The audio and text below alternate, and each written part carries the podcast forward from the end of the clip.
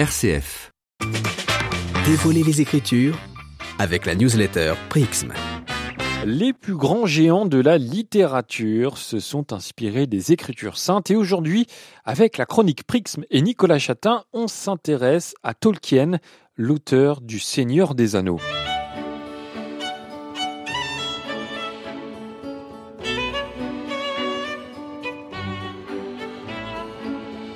Et oui, Melchior, dans son œuvre colossale que ce soit Bilbo le Hobbit ou le roman Le Seigneur des Anneaux, John Ronald Reuel Tolkien bâtit un récit volontairement tissé de références bibliques. Ses ouvrages sont autant de catéchèses qui prennent la forme d'un roman.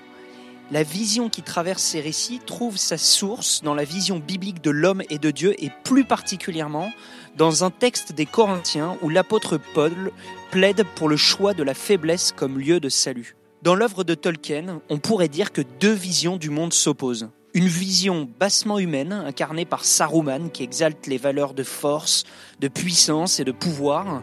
Cette vision finit par animer des forces de destruction sans précédent. Saruman pense que seul un grand pouvoir peut tenir le mal en échec.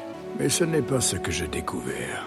Je crois que ce sont les petites choses, les gestes quotidiens des gens ordinaires qui nous préserve du mal, de simples actes de bonté et d'amour. La vision de Gandalf s'inspire de celle du Christ, et Tolkien cherche à initier son lecteur à cette puissance de la faiblesse. Ainsi, Tolkien choisit comme héros l'être le plus insignifiant, le plus petit, le plus faible, et le seul qui ne soit pas considéré par aucun des peuples de la Terre du Milieu, un hobbit.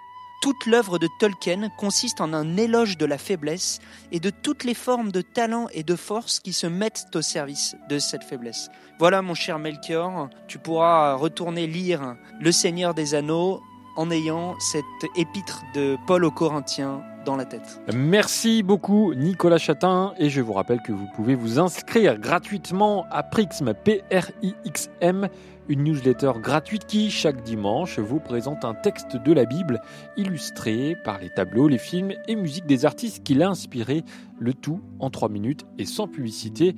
Et pour le plaisir de nos oreilles, continuons à écouter cette magnifique musique.